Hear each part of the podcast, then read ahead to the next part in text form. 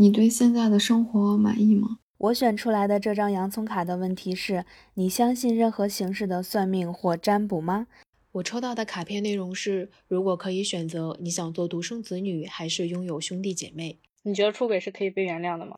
女生之间，呃，只有塑料情谊，还是有真正的友谊？抽到的题卡是：你是否曾因父母做过的某些事情而怨恨他们？自省能力特别强的人，有很大可能性这个人是一个自卑的人。你会很兴奋的说啊，这就是我，因为大家都会想要有一种理解感。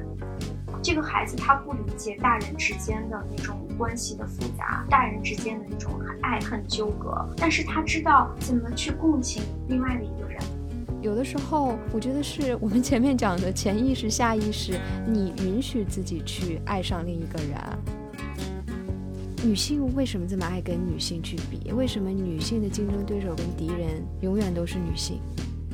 就首先，我不相信灵魂伴侣这个事情真正存在。怎么能跟他成为灵魂伴侣？你怎么知道他的灵魂是什么样的呢？我觉得忘掉不会帮助我们，反而是会不断的积聚那种情绪，到某一个程度，他可能会以一种更加可怕的方式去伤害到我们。Hello，大家好，欢迎收听《悲观生活指南》，我是 Michelle。大家好，我是维。前一段时间呢，我们在我们的听友群以及其他的呃社交媒体上开展了一个杯纸的听友一起来参与我们的节目录制的活动。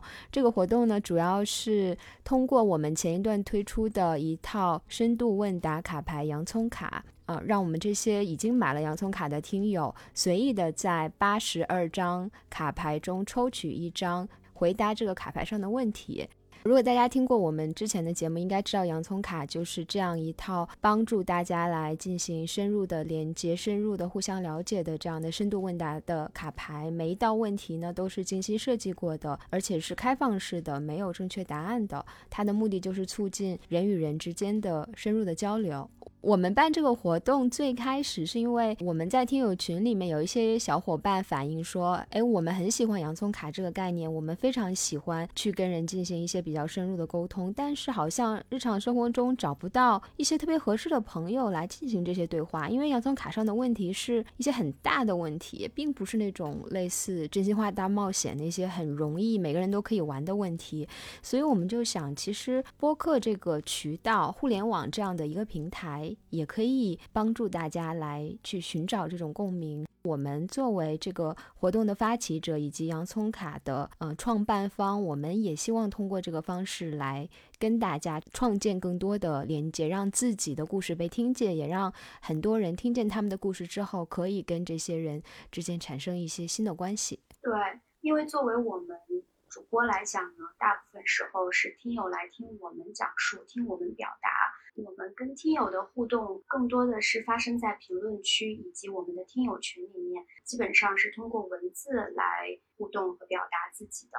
那么很多时候，一个人在书写的时候和一个人在用言语去表达，可能那个感觉完全是不一样的。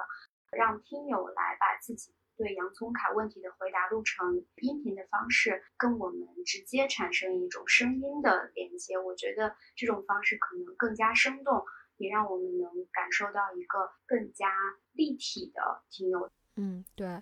这个活动发出去以后，我们也收到了很多热心听友的投稿，在这些众多的投稿当中呢，我们选出了六位听友的录音。对，特别感谢大家这一次给我们投稿。我们也希望，嗯，在之后这个活动结束了之后，如果大家还是希望通过这种声音的方式来跟我和米少来沟通的话，也可以继续通过《悲观生活指南》微信小助手或者其他方式来投稿。我们也愿意继续聆听你们的声音。那就开始吧。我们这期节目会先播放听友对洋葱卡问题的回答开始，我跟维会针对这位听友的回答进行一些。回应或者是展开进行一些探讨。好呀，我们就来播放第一个听友他抽中的洋葱卡的问题以及他的回答吧。Hello，大家好，我叫小 Q，我想回答的问题是：你对现在的生活满意吗？我的答案是不满意，间歇性踌躇满志，持续性混吃躺平，大概就是我现在的真实写照吧。今天一天从早上开始就糟透了，归根到底，大概是因为对工作不满意吧，并且我还不去主动改变。接着，我这种坏情绪就蔓延到周围其他人的身上。我开始埋怨为什么男朋友减肥总是不成功，开始羡慕朋友在工作上升职加薪。准确的来说，是有些嫉妒。如果可以，我可以说无数负面的词来形容自己：懒惰、自控力差、没有耐心。我好像在成长过程中就没有建立起那种自我防御机制。就像当我产生消极情绪时，我的士兵就会冲出来保护那个躲在角落瑟瑟发抖的我。就像一个积极的我会去帮我打败那个消极的我。因为和男朋友是异地恋，晚上我开车回家时，在车里给他打电话，情绪突然就绷不住了，边哭边和他大声嚷嚷，我心里难受，我觉得我太差劲了。但是他很理性的识别出我在自我否定，并且告诉我。我需要停止这种自我沦陷式的自我否定，所以当我晚上出了很多汗，做了运动，洗完澡之后，我忽然觉得我又可以了。我忽然觉得我现在的生活还蛮好的，所以我就是这样一个容易摇摆不定的天平。几乎所有的问题，我都会给出两个极端的答案，甚至每次我刚讲完的话，我都会自我怀疑，我很难给出确定的答案，反复犹豫，优柔寡断，自我消耗。不过参加。悲观生活指南的听友活动，应该算是我最近一段时间最开心的事情了。我每次都是从播客里面寻找安慰，这次也希望可以和那些性格类似、经历相似的朋友产生共情。啊，我觉得我听完小 Q 的声音。我能感受到好深沉的感觉，他给我感觉是他的内心世界就像一片大海。我觉得我很能 relate to 小 Q 讲的这些情绪跟感受。听小 Q 的这段描述，好像他是一个对自己非常敏感，对外界也非常敏感的。他特别清楚知道自己的那些情绪是什么，他知道自己的那些负面情绪产生了，而且他看到了，但是可能。嗯，他没有太接受自己的这些情绪吧，因为他在里面说他会认为自己是懒惰的、自控力差的，用一些非常负面的词语去描述自己。他认为这是非常消极的，是对自己情绪的认知好像又进一步的会对他有一些打击。我觉得我也会经常这样，所以我特别能 relate 小 Q 讲的这些。听到小 Q 的这番回答，我给我印象特别深刻的是他在描述自己的时候那种平静感。他的回答会让我觉得他其实对自己是非常非常了解的，至少比很多人对自己的了解要很深入。比方说，表面上工作不满意。但又不主动改变，他看到了自己对工作不满意的一面，也看到了自己不主动改变的一面，看到了自己情绪不好是因为什么，生活中发生细节，自己嗯不好的那些情绪的来源是什么，特别精确的能描述到自己没有建立起自我防御机制这一点，所以我觉得他对自己的内心的挖掘是非常非常深的。所以，当你真正的去进入到自己精神世界的最深处，然后把自己很负面的、最不为外人所知的，甚至你自己的表层意识也不太会去看到的那一面去挖掘出来的时候，整个人会陷入一种非常强烈的自我矛盾。我觉得可能那种负面的情绪来源之一，可能也是我们总想去对抗或者是否认我们每个人都有的那种负面的。那一个自己吧。我之前看过一本书，叫《分手心理学》，这个名字听起来 有点鸡汤，但是他提到一个还挺有趣的观点，他就是说，自省能力特别强的人，有很大可能性这个人是一个自卑的人，因为特别有这种自省能力，你就像你说的，一直去挖掘自己，我们人性深处，或者是我们的很多的情绪，其实都是这样的，就是很。所谓的负面的、消极的，你越去挖掘，你可能越会感知到这种呃消极或者自己身上的缺点，有时候就会把你导向一个嗯比较没有自信的这样的一个状态。但这个是确实是后天你可能通过一些训练是可以把这个你的优点真正的把它变成一个优点的。这种自省能力其实为你可能为你带来非常非常多的优势，只是它的另一个负面作用是它有可能会让你特别的嗯陷入这种自我怀疑当中。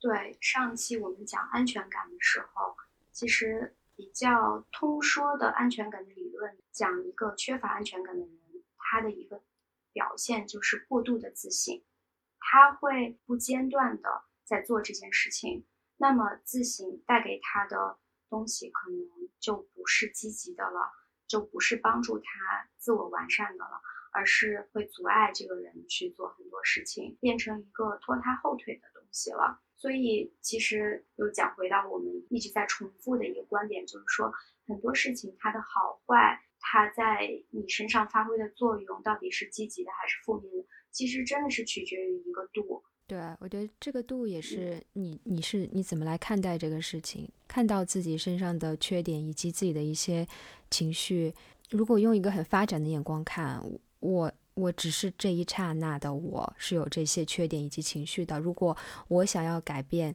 我是可以改变的。或者说，可能明天我睡了一觉，我跟男朋友哭完了，其实我这些情绪会离开，它不会永远的这样的伴随着我。那个不是一个永恒的状态。我觉得我们说这么多，我最想跟小 Q 说的就是，你的这种状态真的是特别正常的，每个人都会。经历这些，你不是一个人在经历这些。我经常会在生活中也遇到一些事情，比如说前一段时间，我的生活中有一些事情发生，我的情绪也极其的不稳定，可能比你描述的这种状态还要极端。有的时候我觉得，哦，我一定要做这件事情；有的时候又觉得我一定不能做这件事情；有的时候这件事情给我带来了极大的愤怒；有的时候我又会觉得，我还是想要去争取这件事情。小 Q，你要坚强。我想，我觉得小 Q 很坚强啊。我想说的就是他很坚强了。对，小 Q 很坚强，而且我很喜欢小 Q 的声音，我也喜欢小 Q 讲话的那个状态。嗯，虽然你可能觉得你在讲这段的时候，你的心情可能会非常的 down，非常的消极，可是你传达给我们的那种非常独特的情绪。是让人会想要接近你，会想要跟你去深入的去聊你现在的所思所想的，所以我觉得我能感受到你的言语之间，你的声音之间是非常有力量的，至少你可以感动到或者感染到我们。对，对我特别赞同你说的，我觉得小 Q 的是特别有自我表达能力的，就他的这种敏锐跟表达能力，并不是每个人都具备的。我们两个可以通过这样短的一段音频。感受到他特别强烈的情绪，以及我觉得我们是 get 到他想表达的很多东西的，他的生活状态。这样一道简单的问题，他可以用这样的语言跟方式，跟一些对很多细节的描写去传达、去表达他的所思所想。我觉得这真的是一个非常非常难得的能力。我觉得这是一个 gift，一个天赋。好，那我们下一位听众的回答。我是佩九，我选出来的这张洋葱卡的问题是：你相信任何形式的算命或占卜吗？我的答案是我相信任何形式的算命或占卜。比如说，这几年来，每年元旦左右的时候，都会和三个好朋友一起吃饭。饭后呢，我们就会进行一年一度的麦玲玲运势预测 party。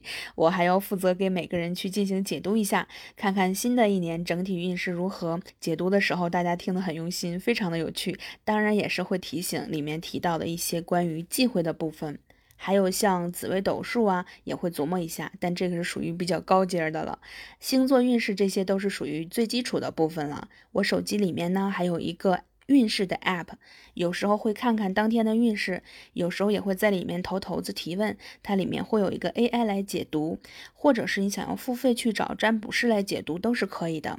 微信里面呢，我也加了一位占卜师，呃，可以用头头子来问他问题，是十元一次。像那种近期的小问题，都可以直接问，立马就能得到一个解答的。但是像这种推流年运势啊、本命运合盘的，就需要等几天，因为它是需要用时间来进行推盘，大概收费是五十到三百元左右。有一些会测的非常非常的准确，但也有一些个别的时候会觉得不太匹配，就自动的忽略掉了。其实呢，我发现除了整年的运势这种会每年特意的看一下，其他时间想要去用塔罗牌占卜、投骰子问问题，或者是想去看每日运势的时候，大多都是情绪不太好的时候。所以我觉得像这种算命或者说是占卜，会给自己一个慰藉，或者说小小的一个情绪出口吧。所以我以后应该也还是会持续关注这方面的。谢谢配酒，很长知识。这方面知识好像最近是你比较感兴趣的，你好像正在如饥似渴的想要获取，然后不断的希望我拜托人帮你 测一测。对，所以我觉得配酒最后那一段讲的，很多时候你去找占卜算命，特别认真的想要得到一些答案的时候，可能真的是你心中有一个问题，或者你的生活有一些你很困惑的。一些事情发生，你就会去寻找配酒，把这个称之为一种慰藉或者一个情绪的出口。我觉得有的时候是这样的。我我们两个要不要先回答一下，我们相不相信算命和占卜？我觉得我现在是处于那种在相信的路上往前狂奔。你说最近你有一种转变吗？之前不信，所以现在才叫狂奔吗？我要投身到相信的那人群的怀抱里面。我觉得以前可能真的就是无神论。非常抗拒那些跳大神啊、神迷信啊那些神神鬼鬼的东西。虽然我不相信鬼神，但是我一直对于那种神秘事件、对于灵异的东西会很感兴趣，是一种猎奇的心理。但现在由于可能生活经历的多了，然后接触的多了，信息大爆炸的一个时代，你会发现很多东西你是没有办法找到一个确切答案的。而且呢，我发现人的认知是非常局限的。就是当这个世界是无限大的，这个宇宙无限大，而且你的认知又是如此局限的情况下，你又能怎么给出一个确切的结论，说这世界上就是没有神，这世界上就是没有所谓的神秘力量或者是更高力量的存在呢？如果我不能证明它不存在的话，那就说明它有可能存在。我尊重它有可能存在的这样的一个可能性。那你有在积极的去做这种占卜或算命吗？我没有主动的去做这些事情，但是因为我周围有比较亲密的人，他是完全非常相信这些事情的，而且他对于这方面的知识掌握的非常全面，他甚至可以说是专业的占星师、占卜师了。他也推荐我去读了很多拓宽你的认识边界的一些书。就以前我们总觉得我们要去去相信科技，我们要。去读一些非常有逻辑性的、很有科学性的书籍，这些学说让你觉得很多事情它是可以通过分析的，它是可以通过实证研究的。那很多的证据、很多的理论是发生在物理实在层面的，但是当更多的知识，它的研究其实是放在一个物理实在之上的这个维度的，而且这个维度是无限大的。所以我觉得还蛮蛮神奇的，就是你也期待探索更多在这方面。对对，嗯，那我说一下我的答案吧，我。就是前面我讲了嘛，我最近也会找你周围的这位朋友来帮我算一下，而且我基本是来者不拒，什么星盘，还有发给我的脉轮都可以。你算完了，我真的都会仔细的去阅读一下。我理解这种占卜算命，我更多是从一种心理学的角度去了解它。我觉得他们跟心理测试没有。特别大的区别，都会通过一些他们自己的方式嘛，给出一个答案。那心理测试是让你自己来回答很多的问题，像星盘等等，它可能是通过一个一套的理论，你提供一些并不是你主观可以改变的一些事情，比如你出生的年月日时间方位给他，他给你一个答案。总之呢，anyway，我去看这些结论的时候，里面。和我对我自己的了解，以及我对自己的需求、自己的愿望、自己的 desire 相符合的那些说法，我就是会相信。我觉得每个人都是这样的。我们之前也讨论过嘛，比如说你不管去做什么算命，人家说哦，你将来会发偏财，或者是你今年财运特别好，那在接下来的这个时间里面，你就是会特别多的去留意，比如说不管是股票市场还是什么东西，你就是会花精力去研究、去探索，或者就去做一些事情。如果我没有看到什么你今年财运好，可能嗯还不想进股市呢，或者还不想做什么投资呢。或者说，就说今年你什么桃花运旺，那你可能就是觉得，哦，今年桃花运旺，我就是感觉自信，是吧？就都人家都给我算好了，我今年就是呃特别的会吸引别人，那我还不自信一点？就是他会给给我一种心理上的积极暗示，或者是危险上的提示，而且里面对你自己的一些解读，我真的同意，我是这样的人，这个解读跟我自己对自己的认知相一致的话，我才会相信他。比如说那些星座，这些很简单的一些对你的个人的解读，它其实非常高度 generalized 的。但它里面，比如说我是巨蟹座嘛，我也不会认为每一个描述巨蟹座的都是我这个样子，但我会挑里面和我对我自己认知一致的那些内容，我选择去相信它。比如说什么多愁善感啊，OK，maybe that's right，对吧？就那那个可能确实是我，但他说的另一个什么恋家，我可能就觉得 OK，那可能不是我。你你会通过这些东西，它似乎会。成为一种工具来帮助你了解哪些是真的，你特别相信你是谁的这一部分，同时。面对未来，你内心深处最渴望的东西是什么？你会通过阅读这些答案，你可以找到那些答案，或者他们给了你一个方向，让你明白我确实非常想要那个东西，或者是我确实非常想要成为那样的人。我就觉得它可能会成为一种工具。对，就像佩九讲的嘛，那些测出来的准确的，他会选择去相信；但是那些测出来不准确的、不匹配的、与他实际情况不匹配的，他会选择忽忽略掉。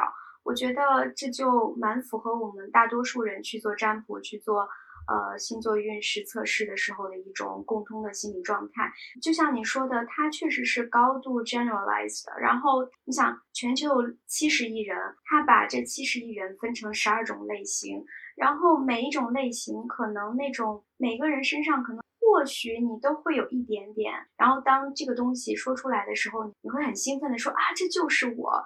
因为大家都会想要有一种理解感，我被理解了，然后好像我作为一个非常独特的个体，我被看到了。然后另外太九的回答里面讲到说，有的是通过 AI 来解读，我觉得这个很有意思哎。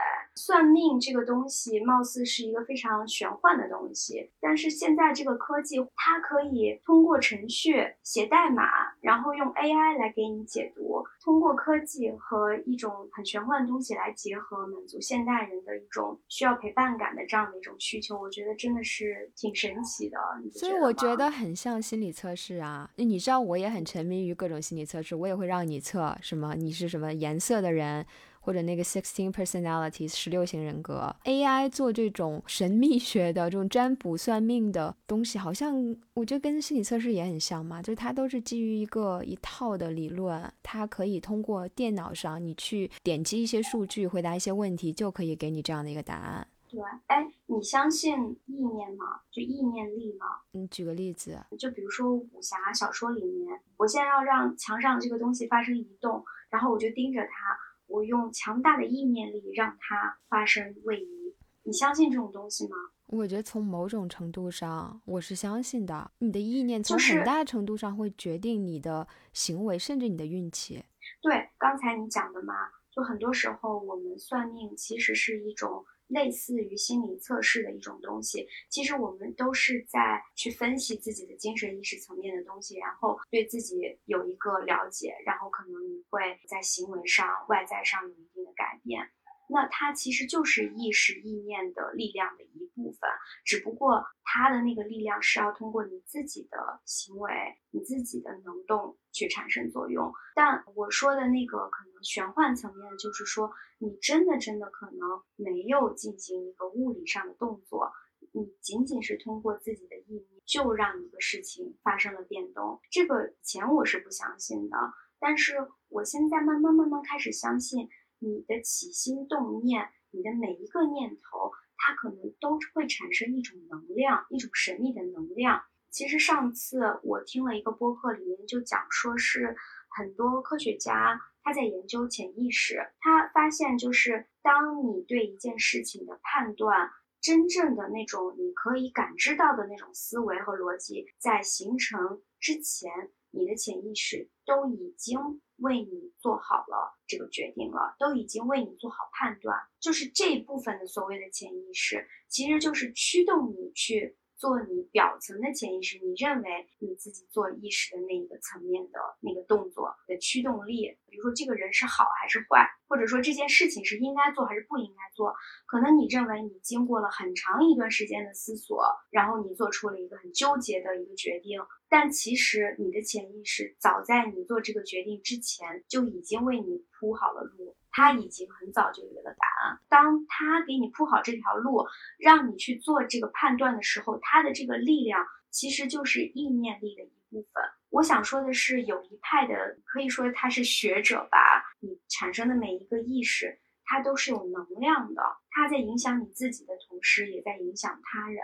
可能这个力量。可以通过你的情绪去传达，也可以通过你的学识、你的气质、你的所谓的 persona 或者是什么 charisma，就是周围的那种气场，甚至你喷的香水。就像节目开始的时候，我们在听小 Q，他传达给我们的力量，那个那个气场，以及配酒。当你播放配酒的录音的时候，你会感受到他是一个非常嗯 cheerful 的一个人。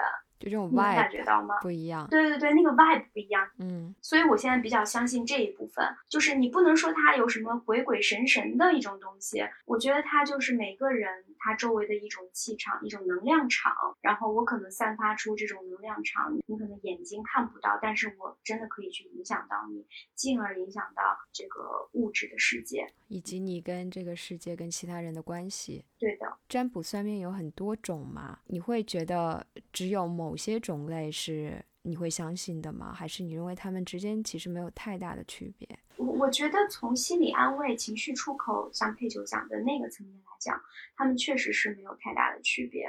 但是有一些占卜的方式，或者他给你的解决方案的那些方式，会让我觉得我会对他产生抗拒。就比如说。嗯，那种什么养小鬼、佛牌这种，我可能就会有点抗拒。但是，就像破个财、消个灾，对，就像我们之前我们两个之间做的那种脉轮测试啊，或者是什么几型人格，或者是不同颜色的人格那种测试，甚至包括星座有时候运势的分析，我反倒会愿意去接受一点。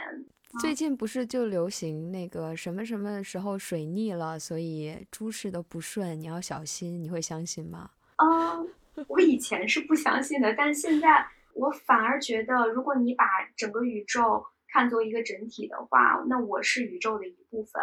那么星星的运行或者宇宙一些物体运行，它每一个都是有自己的能量场的话，那可能它的运行的一些变动。确实会对我真的可能会产生影响，但是这个影响到底是什么形式的，它有多大，我我是讲不清楚的。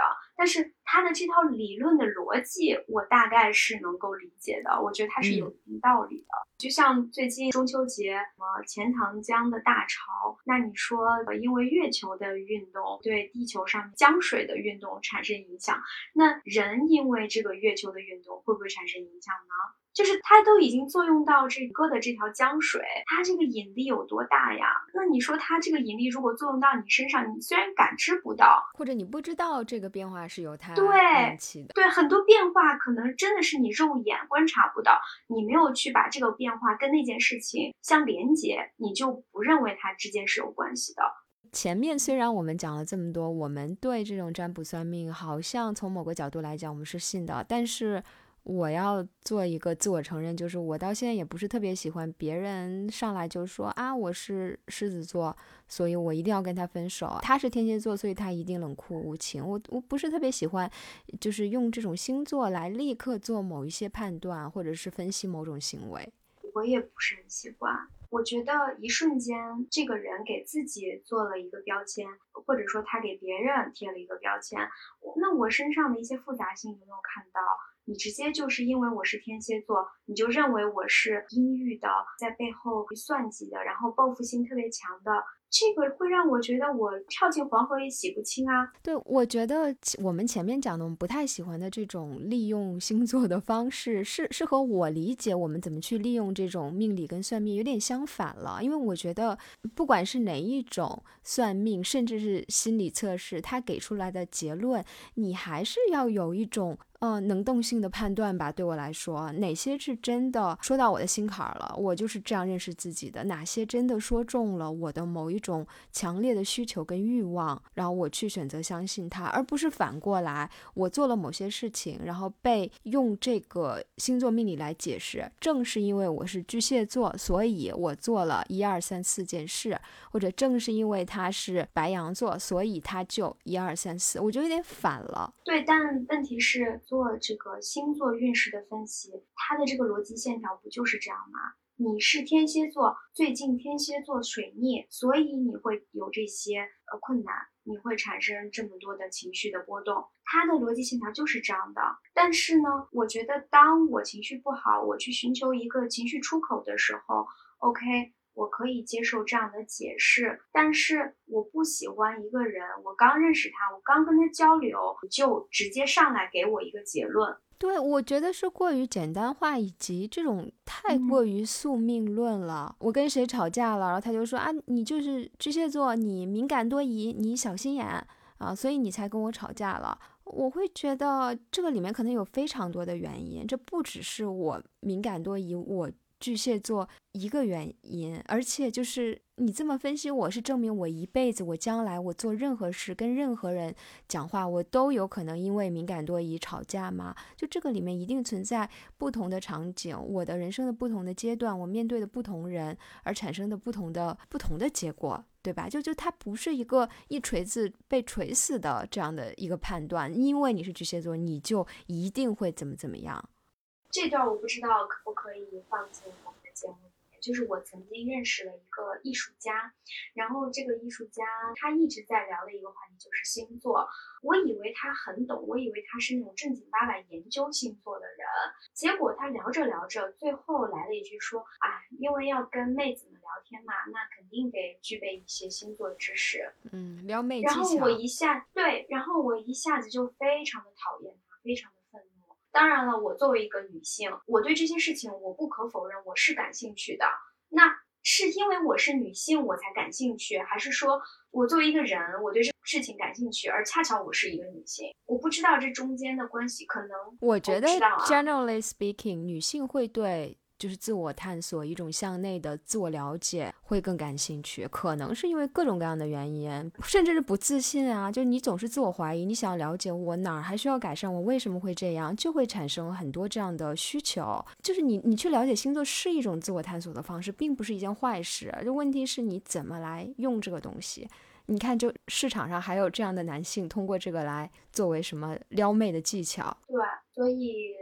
怎么讲呢？就是这个事情，它可以变得比较严肃，它可以帮你去拓宽你认识这个世界、认识周遭环境的一个一种思维方式、一种途径吧。但是呢，也确实是不能让这个东西变成一种给别人标签化。我觉得咱俩太严肃了，人家可能就是当成一个 topic，就 small talk。好，下一题。大家好，我是心怡。我抽到的卡片内容是：如果可以选择，你想做独生子女还是拥有兄弟姐妹？我今年二十三岁，度过了十五年的独生子女生活。我拥有一个同母异父的妹妹，她今年八岁了。有我妹妹的那一年，不仅仅是我家庭关系发生了变化的那一年，我的学业乃至性格也发生了一些变化。我不得不承认，我是讨厌过她的。在她很小的时候。经常的哭闹、粘人，但是一方面我看不到他的时候，我又很想他。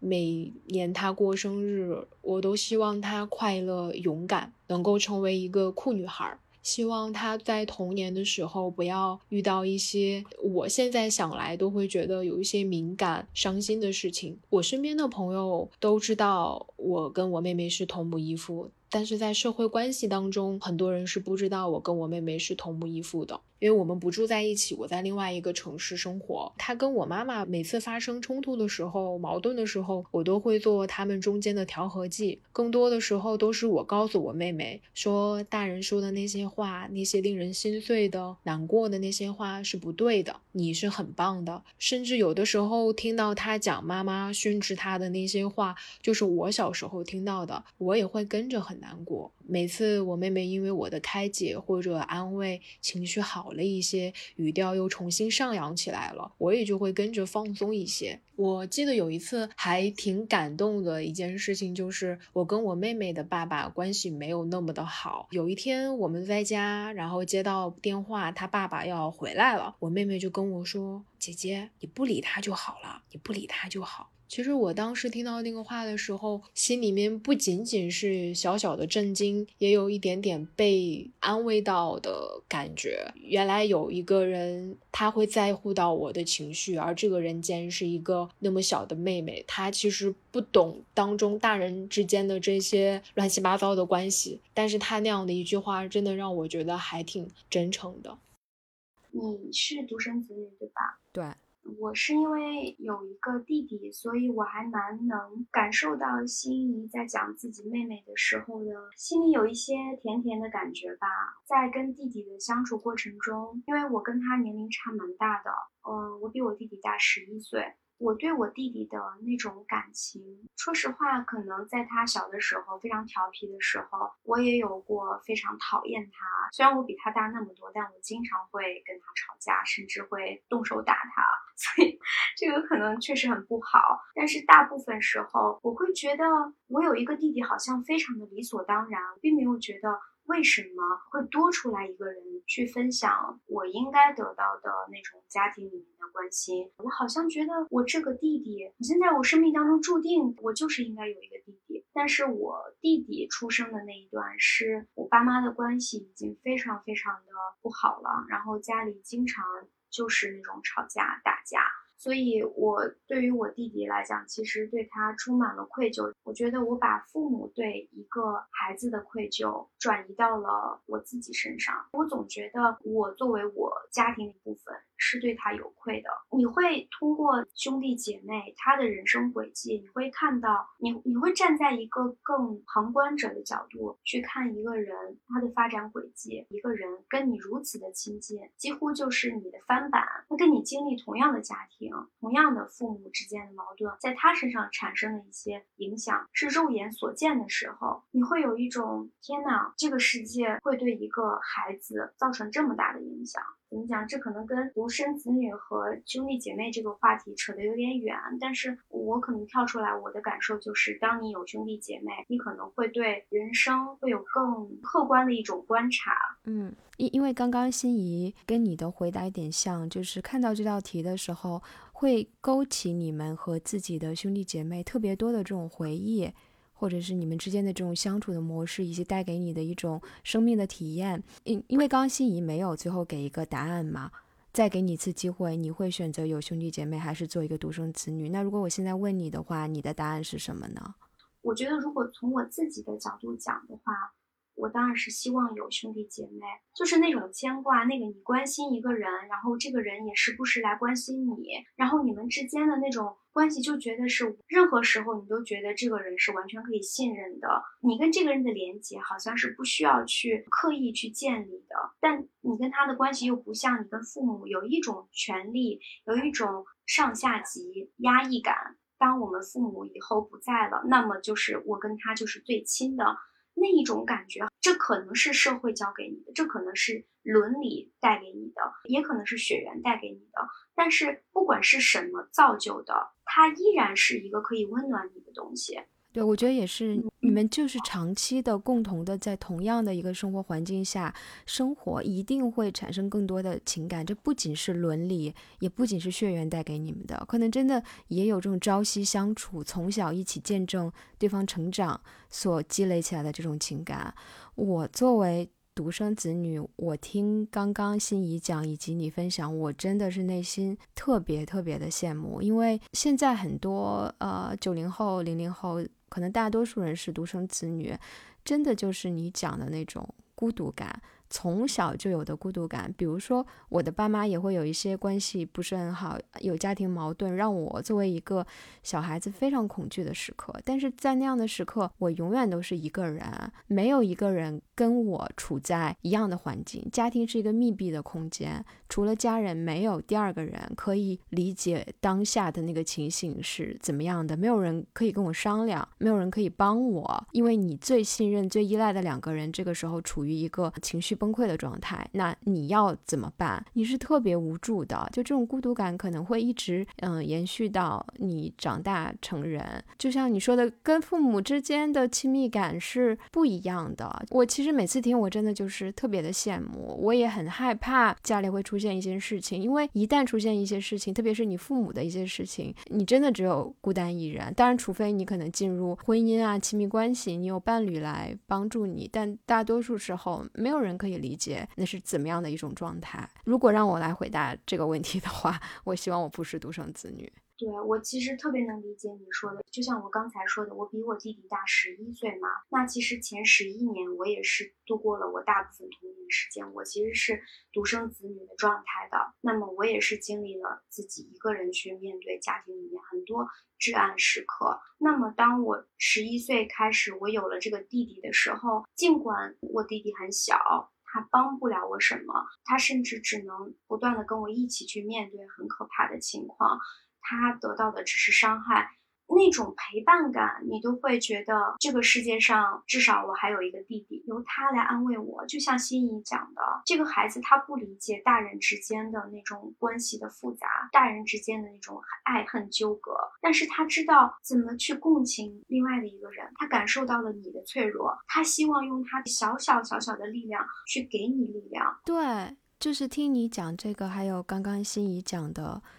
让我意识到，就是像你们这样的一个年龄差，比如姐姐大一点，妹妹弟弟很小很小，这种兄弟姐妹之间的情感不一定只是大的这个会给小的这个更多的给予，小的也给了这个哥哥姐姐很多很多的安慰。就小孩子，就是像像你描述的，还有心仪描述的，他们不懂那些复杂的东西，但是他们懂什么是善恶。他们能很敏感地捕捉到最本质的那种情绪，什么样的人是我想要去爱、去保护的？什么样的行为是我不想要去支持、不想要再承受、再经历的？他们的是非善恶观可能是真的就是那么纯真，都没有受过污染的。他们也会用这种特别纯真的东西去给一些比他们年纪大的人一些很多安慰。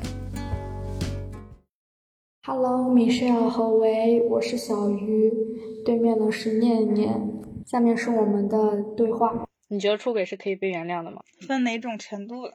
你解释一下这个程度吧。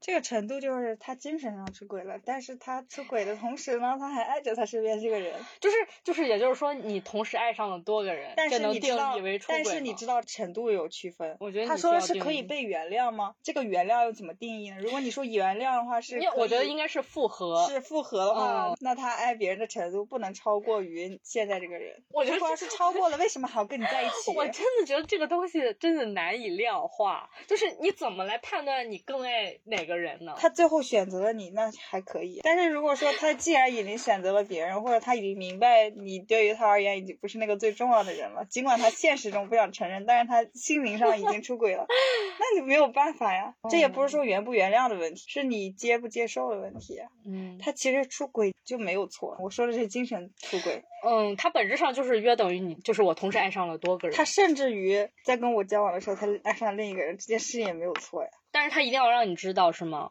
就是我爱上了另一个人，他不要随便找个借口说我太好了，他配不上我这种烂借口的话，我觉得都是可以接受的，好吧？是吗？就比如说举个例子哈，然后有一个人跟你谈恋爱了，然后在跟你谈恋爱，处在一段关系当中的时候，他又爱上另一个人，然后呢，他觉得本着伴侣之间彼此信任的这种基础上，然后他跟你说我爱上了别人，你能接受吗？我不会恨他，但是接不接受这个需要我自己消化，但是我知道他这。样做是没有错的。嗯，我不能去怨他。嗯，原不原谅就已经站在一个高低的一个位置上了。呃，就是地位的一个不平衡。对呀，为什么他一定要只喜欢你一个人呢？我就觉得这个东西，他现在和你在一块儿，是因为你时间上对于他有优势。因为所谓原谅，就是像是把一段关系，就是添加了一个道德因素在里边。对，彼此之间要对此这段感情负有一定道德责任。是因为大家都讲求一一段关系中，就是彼此要对彼此负责嘛。所以说我我对你负责的话，我就不能去爱上别人。哎，对，但是你知道，人本能这种东西是控制不了的。嗯，爱如果能被衡量、能被控制的话，所以说没有。所以说，就是有时候需要用道德这种东西来约束。这是我们说到的唯一一个两个人对话的回答，是吧？我觉得他俩的这个感觉还蛮像做播客的。嗯，讨论的还挺全面、挺深刻的，而且觉得两个人都是很开放的，没有上来好像就给一个特别绝对的说，绝对不能原谅。我觉得我很同意他说的呀，就是出轨这个行为，当然，当然一定有它的原因在。我们作为人类。就是这个一对一关系一定有反人性本能的一些地方在。那如果有这种出轨行为，就像他们说的，那确实有可能就是某些不知道是动物性本能，还是社会压力，还是什么原因，它是一定有其合理性的。但是到你们具体关系里面，每一段关系都不同，可能我在这个关系里，这个人的出轨行为我可以原谅，下一段关系里另一个人的这个行为可能就不能原谅。对，就是我们所说的出轨是一个对某一种行为或者结果的一个总称。那么出轨的情况、情形也是千姿百态的、千变万化的。每一个人他跟他伴侣之间的，不管是明示的还是漠视的那种约定，也是不一样的。比如说，如果在一个开放关系当中，你怎么去定义出轨呢？那如果说在一个比较封闭的婚姻当中，那就是另外一回事儿了。对我刚刚注意到，小鱼跟念念在讨论的时候，应该是在最开始设定了一个前提，他们说讨论的这是精神出轨，他们一直没有触碰这种身体上的出轨，好像大家会觉得精神出轨是更容易被原谅的，肉体出轨是一个特别特别严重的事情。我曾经跟一个学姐在聊这件事情的时候，她给我的回答其实是有点相似的。她说，精神出轨它是可以原谅的。但是肉体出轨，它是绝对不可以原谅的。他的理由是说，精神出轨这是人性的一部分，或者说你很难去控制的一部分。但是肉体是你可以去控制的，肉体出轨是一种行为。我觉得你要你要先界定一下什么是精神出轨，因为我们平常，比如你接触各种各样的人，你难免会在某个瞬间对某个人产生了一种好感，你可以说是好感，英语可以叫 crush。或者是什么，就是有一种冲动吧，在某一个瞬间，你会觉得这个人很可爱，你甚至觉得嗯想跟他对，就想跟他更进一步，觉得他。就是很可爱，很 attractive，就你可以自己去定义这个词。前面描述的这些真的是时时刻刻都可能发生，而且持续时间可能从非常短到非常长都有可能，可能就是一秒钟，可能是一个月、一年都有可能。但我觉得有的人可能认为精神出轨是一个非常严重的事情，在于他们认为我们前面讲的那些不叫精神出轨，就像小鱼跟念念讲的，那可能是一个程度的问题。如果你的精神出轨已经达到了一种，你可以称之为。为爱的情感，而这个爱是超过了你现在正在关系中的，比爱这个关系中的伴侣的程度还还要强烈的这样的一个状态，这个才叫精神出轨。那就是说，我们刚才讲的那种好感，并不一定会导向一种性吸引，或者说你想跟他建立一段关系。但后面，当这种好感强烈到一种程度，或者说你放纵他，让他发展到一种程度，你需要去跟他建立关系了，或者说这个好感已经影响到你目前所在的关系了，那他就成为了一种出轨。我觉得是，就是前面说的那种很短暂的好感，是更容易被原谅的，因为我们每个人都有那个时刻，很容易被原谅。而且像那个学姐讲的，达到这种非常高浓度的这种 精神上的情感，或者是往下走一步到了肉体出轨，是你是非常主动的去做了一些选择的。你才会做出这样的行为，甚至让自己的精神这种情感达到一定浓度。我我我甚至不觉得这种情感达到一定浓度是是像小鱼跟念念讲的，你是控制不了的。有的时候，我觉得是我们前面讲的潜意识、下意识，你允许自己去爱上另一个人。或者你有意愿、有需求去爱上一个人，你做出了这样选择。当然，你也可以讲他是不能控制的，如果它是一种潜意识。另外就是说，当你刚开始产生这种非常怎么讲非常浅层次的好感的时候，你怎么会让别人知道呢？或者说，你怎么可能会让你已经在稳定关系里面另一半知道呢？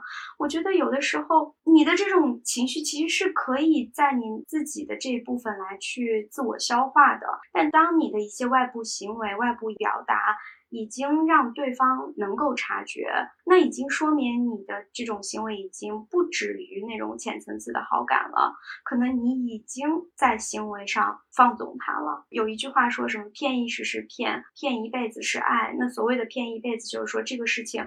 你永远都没有让他知道过，没有让他发现过，那么你就是在用自己的这种隐瞒去保护你跟你的稳定关系中的伴侣，你们之间的感情，其实你是有保护的这样的能动性的。然后你觉得一个人为什么会出轨呢？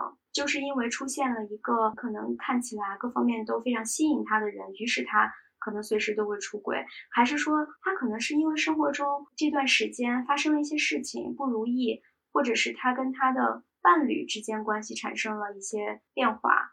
于是他可能有一种情绪的需求，就像刚才说的，算命是一种情绪出口。那么有没有可能出轨也可能成为一种情绪出口？我觉得你前面说的都有可能。出轨的动机原因可能是非常多样、非常复杂的。我觉得比较确定的一点是说，出轨一定是意味着这个人某有某一种需求吧。比如说对现在关系的不满意，或者就是像你说的，可能其他事情发生了一些变化，他需要某种慰藉需求，甚至是自我认可。他需要去做这件事情，或者就是这种激情的吸引，他一定是需求。这个需求不一定是可以被合理化的。比如说呢，有些男性在关系里，比如说嫖娼啊，没有告诉另一半，他可能有某一种身体上、生理上，甚至心理上的需求，同时夹杂着他对呃自己和伴侣之间的契约的不尊重或者是不遵守等等等等，就他的需求一定是存在的，但是他能不能被合理化是不一定的。对，你知道有一个美。国的一个博士叫邦尼·韦伊，他写过一本书叫《外遇是可宽恕的罪》，其中的一个主要观点是说，外遇是因为遗传基因才导致你被外遇的。他其实这本书里面主要是在为男性的外遇行为做一种所谓的开脱，只有男性有这种基因是吗？倒也没有这么说，但是他举的很多的案例分析都是男性。这个男性为什么总是要出去找其他的女人？就是因为你看，分析一下他祖上、他的曾祖父、他的祖父、他的父亲，可能曾经都有这种行为。于是他导出一个结论说，外遇有遗传基因的影响。由于这是他的遗传的影响，那你说，我们能不饶恕他吗？我们能怪他吗？他好无辜的，有理有据。但同时呢，他这本书的名字是《外遇是可宽恕的罪》，就是说外遇这个事情依然是一个在道德上应该去谴责的。我谈这个是因为刚才瑜伽垫儿他们的音频里面提到，当你谈是否去原谅这个人的时候，你就已经站在了某个道德制高点，因为你在道德上是有问题的。所以我才有权利去选择原谅或者不原谅。我们设计这道题的时候有没有这样想？觉得内心深处还是谴责的？我觉得道德应该是属于一种社会决定出来的某种标准吧，不是我们个人决定出来的。所以从社会上的这种道德上来讲，我们的社会还是欧美的社会，大多数社会可能这出轨就是一种违背契约的一种。需要受道德谴责的一种行为，可能在一些宗教国家再加上宗教上的某种定义，刨除我们现在说的这种比较小众的，比如开放关系，那一对一关系里面它就是有一种契约嘛，一对一呢就是你只能有我，所以出轨被认为是你起码是一种违反了契约的一种行为。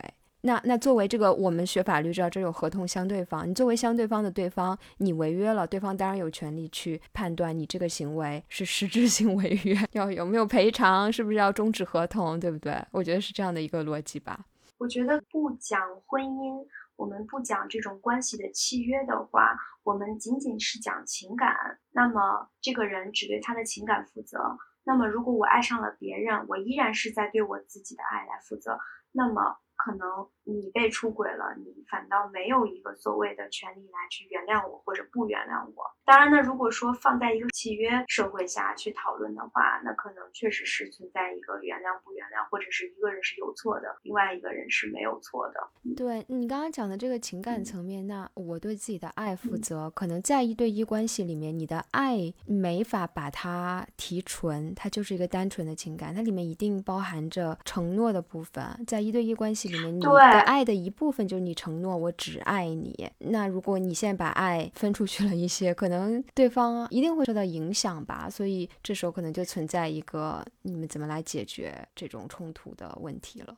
对，因为一对一关系以及一对一关系里面不纯是爱，你还夹杂了很多责任、承诺，甚至可能对未来的一种两个人互动、两个人关系稳定下来一种期待。其实你是放在一个契约式社会向下去建立这个关系的。一对一关系的未来，即便不是你们两个人设想的未来，那么这个社会对你们的期待可能就是进入婚姻，形成这个社会的最基本的单元。所以，即使没有结婚的时候，你们依然形成了一种准婚姻式的这种相处模式，就是两个人要绑定，你只能有我，我只能有你。那如果说我们的社会不是以契约式社会，或者是不是以家庭为单位去形成的话，那可能所谓的爱的表达、感情的表达、情感的互动模式可能都不一样了，你也不会存在外遇、出轨这样的问题吧？我猜。好，下一个吧。悲观生活指南的小伙伴们好，我来投稿啦。我是栗子。关于女生之间，呃，只有塑料情谊还是有真正的友谊这个话题呢？呃，我觉得首先是要界定一下什么是真正的友谊。真正的友谊其实没有必要用特别狭隘的一个方式去界定它，呃，反而是可以用一个比较宽泛的概念去理解。比如说，在我三十年的成长经历过程中，我确实是在不同的阶段有不同的朋友。嗯，有一些朋友呢，确实是非常长时间相处，然后到现在也还是关系非常紧密的朋友。那也有一些朋友因为一些原因。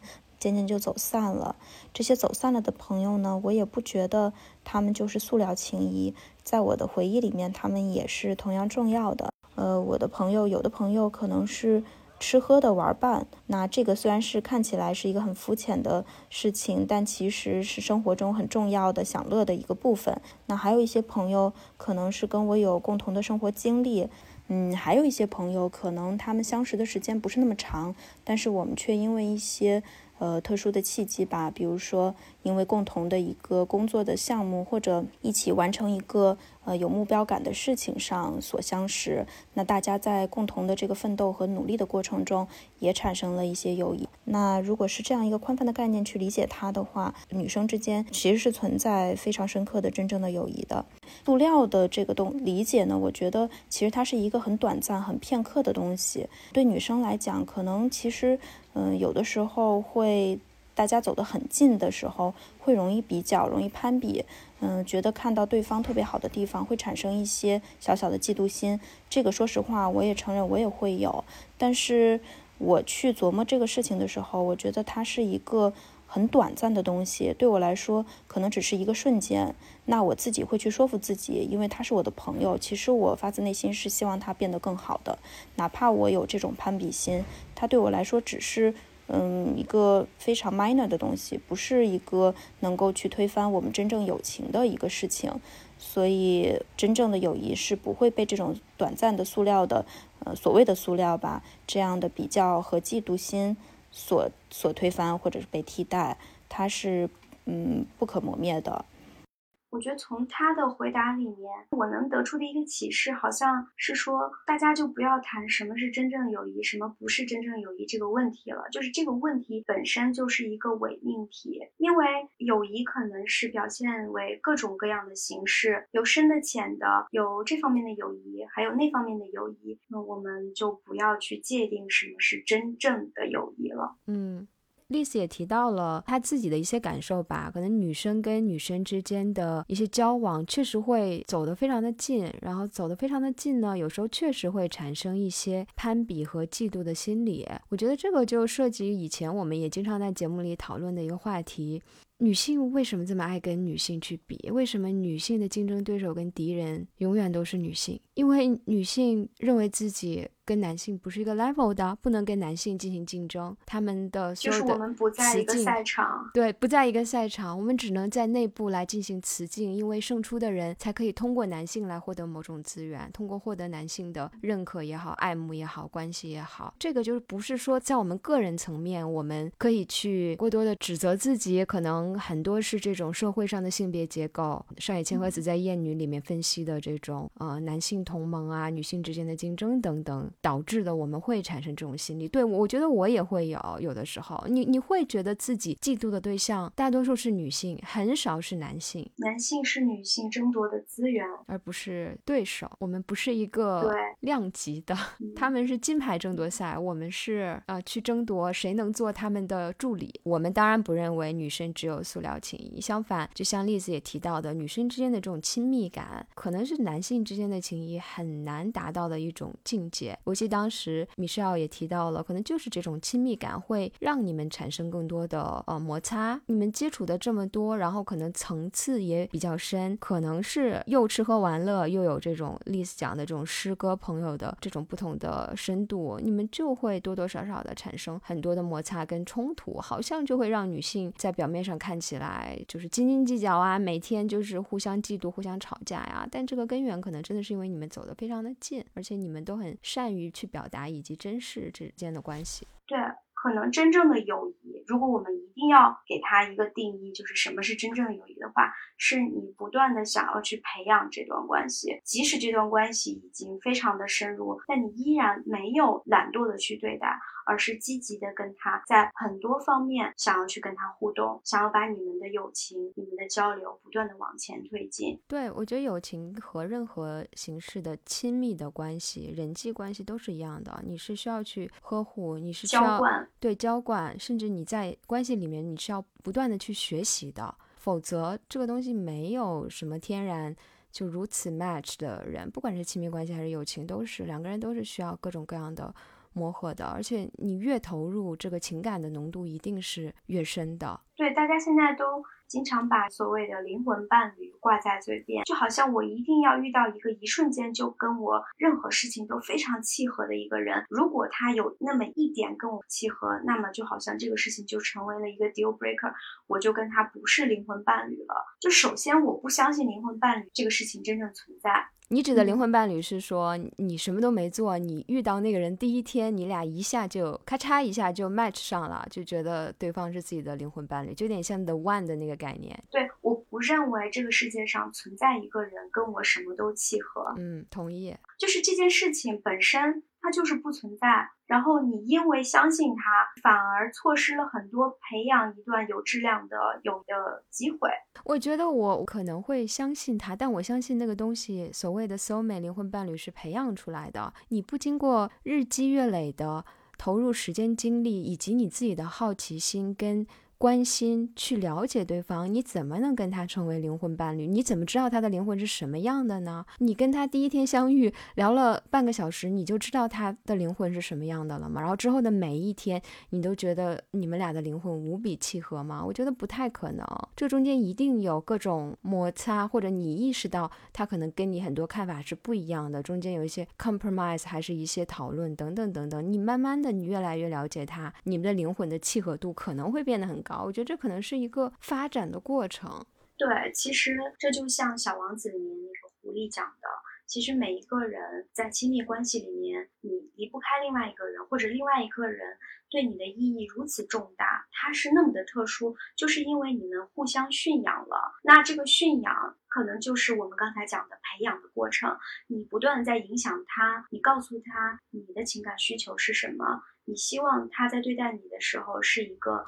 什么样的状态？同时，他也在给你传达他的信息。我觉得这真的是一个互相培养、互相驯养的过程。好，下一个听友的投稿是来自墨菲，他回答的问题是：你是否曾经怨恨过你的父母？大家好，我是二群的群友墨菲。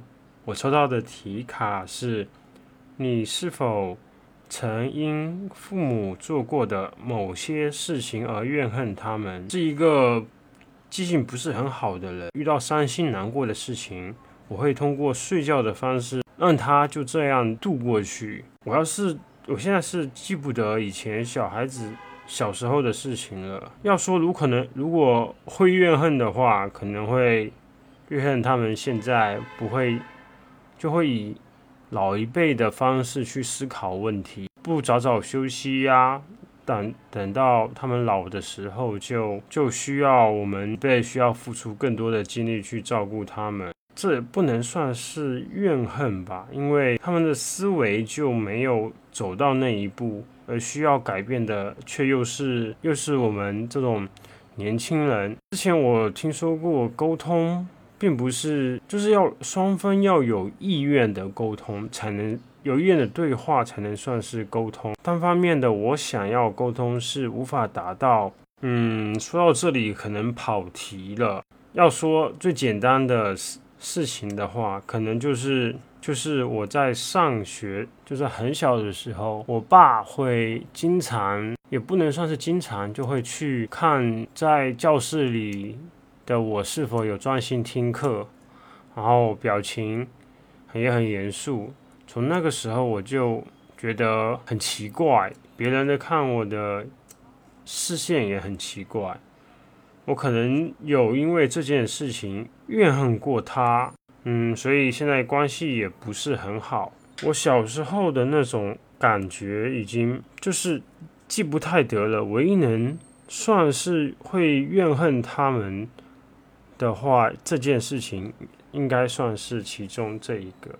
我觉得墨菲提到的一点让我蛮好奇的，其实我自己也在思考这个问题，就是我们对于童年发生的很多具体的事情已经记不太清了，甚至就完全记不得了。但是我们对之前的童年的整体感受有一个很很模糊的一种情绪，它会对你产生很深远的影响。那让你具体讲哪些事情对你产生影响，可能你也具体的想不太清了。你知道我其实对父母一直有很大的怨恨，但是我跟我的伴侣在聊这些事情的时候，他想问我很多事情，我都跟他讲不清楚。然后有一段时间，我决定要积极的去面对我接下来的人生，我要去忘记很多我对童年的那种模糊的负面的感受。我以为我都忘了，确实也想不起来了，所以我觉得我已经忘了。但是前段时间发生了一个事情，它激发了我非常强烈。烈的情绪，然后那一天我就爆发出来了，我竟然把所有的具体的事情全都一股脑的讲了出来。就是当我在那个情绪之下，那个开关似乎一下子开了，然后那个曾经那个细节的记忆的流水就哗哗哗的，就像洪水一样就扑面而来。我甚至都不知道我讲的那些是我现场编的，还是真的发生过。但是我认为它是发生过的，因为我的记忆是那么那么的细节。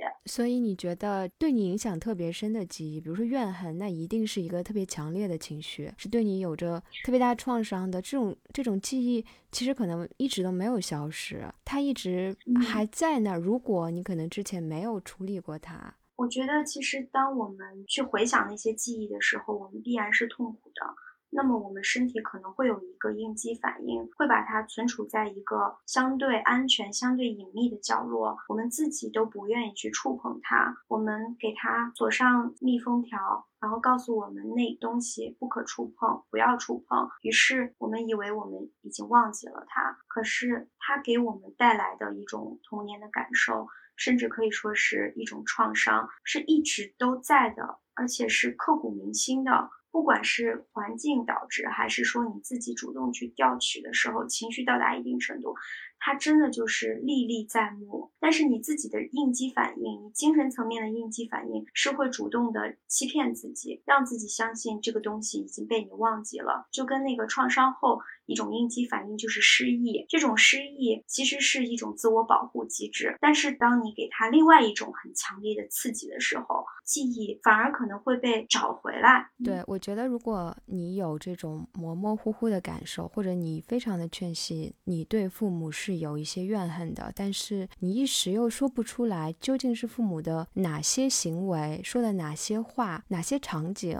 曾经这样的伤害的你，让你产生了这种怨恨的情绪。可能真的就是像你说的，因为你当时年纪太小，你处理不了这些情绪，你进行自我保护的这个机制就是把这些发生的事情、父母的行为、他讲的话都把它藏起来。那可能真的到了你人生的某一个阶段，你真的想要去化解这个怨恨，没有其他太多的方法。我觉得这个怨恨你不去处理它，不去把这个伤疤先掀开，然后清理好，它可能很难会自然而然的被清理掉。它可能就。是有一个，嗯，像你说的这种开关也好，或者某一个契机，或者是在一些你比较信赖的朋友的陪伴、专业人士、心理医生的陪伴之下，你把这个伤疤揭开，然后自己去消化处理，可能才能慢慢的去消解这些情绪。下一步可能才是接受也好，原谅也好，然后自己去目望往下过自己的生活。对，你说的对。当我们真正的想要去面对他，想要去跟他和解的时候，一味的想要。去忘掉这个事情，你以为忘掉可以解决？那我觉得可能不是一个很好的出口。我觉得忘掉不会帮助我们，反而是会不断的积聚那种情绪，到某一个程度，它可能会以一种更加可怕的方式去伤害到我们。对，我觉得去先伤疤，去回忆这个自己怨恨父母的事情，真的是一件非常非常痛苦的事情。它比你选择去假装忘掉这个事情，一定是更痛苦的。所以，我个人的经历，如果有条件的朋友们，真的可以尝试在专业人士、心理医生啊这些环境下，有人去引导你来做这种情绪的梳理。其实我前一阵，我不是在看一个新的心理医生嘛，他就会。从我生活各个方面先对我进行一个了解，他其中也问了我一道题，就是你的童年是怎么样的？我当时不是跟你说了嘛，然后你的反应就是这个问题怎么这么大？我当时也会觉得这个问题好大，那我要怎么说？但我说的时候，我也不知道往哪方面说，但我最后讲出来的那一定是对我而言印象最深刻、最重要的事情。那专业人士、心理医生他们能从你讲的这些话里捕捉到一些。你情绪的波动，比如你讲这件事情的时候，你是非常激动的；讲另一件事情的时候，你是非常冷漠的。他会顺着你的讲述，会继续去帮你挖掘出很多可能真的也是被我遗忘的事情。会带出你非常非常多以前的记忆，但是他可能又会以一种不去评判啊，比较呃给你全部的注意力这些方式，给你一个比较好的回应，让你没有那么难受去一个人面对这些情绪。所以我觉得，如果大家有条件又想要做这样的一种情绪的梳理跟回顾、原谅对怨恨的处理，可以可以去考虑一下。感谢听友们的参与，特别感谢上面这六位朋友的分享。希望我们的回应能给你带来些许的共鸣，或者是安慰，或者是 either way。对，如果这一集的听众对以上分享的。六位朋友的一些表述、表达，还有他们的经历，有一些共鸣，或者是想跟他们做朋友，也欢迎大家在这一集播客下面给我们留言，或者加入我们的听友群去寻找他们，说不定可以收获一个新的朋友。这六位朋友也可以在我们群认领你们的回答哦。如果大家对我们今天这个节目的形式，嗯，觉得还不错，也希望大家给我们留言，告诉我们，如果你们也想参与到这样的活动当中，或者只是单纯的想让两位主播听到你对某一道问题的看法，也可以随时的联系我们。我们下期再见，拜拜。最后，我们要特别感谢通过爱发电平台请我们喝了中杯咖啡的。我在消失，是的，我在。感谢这位朋友，也感谢每一位通过爱发电平台以及其他方式支持我们内容创作的朋友们。大家下期再见喽！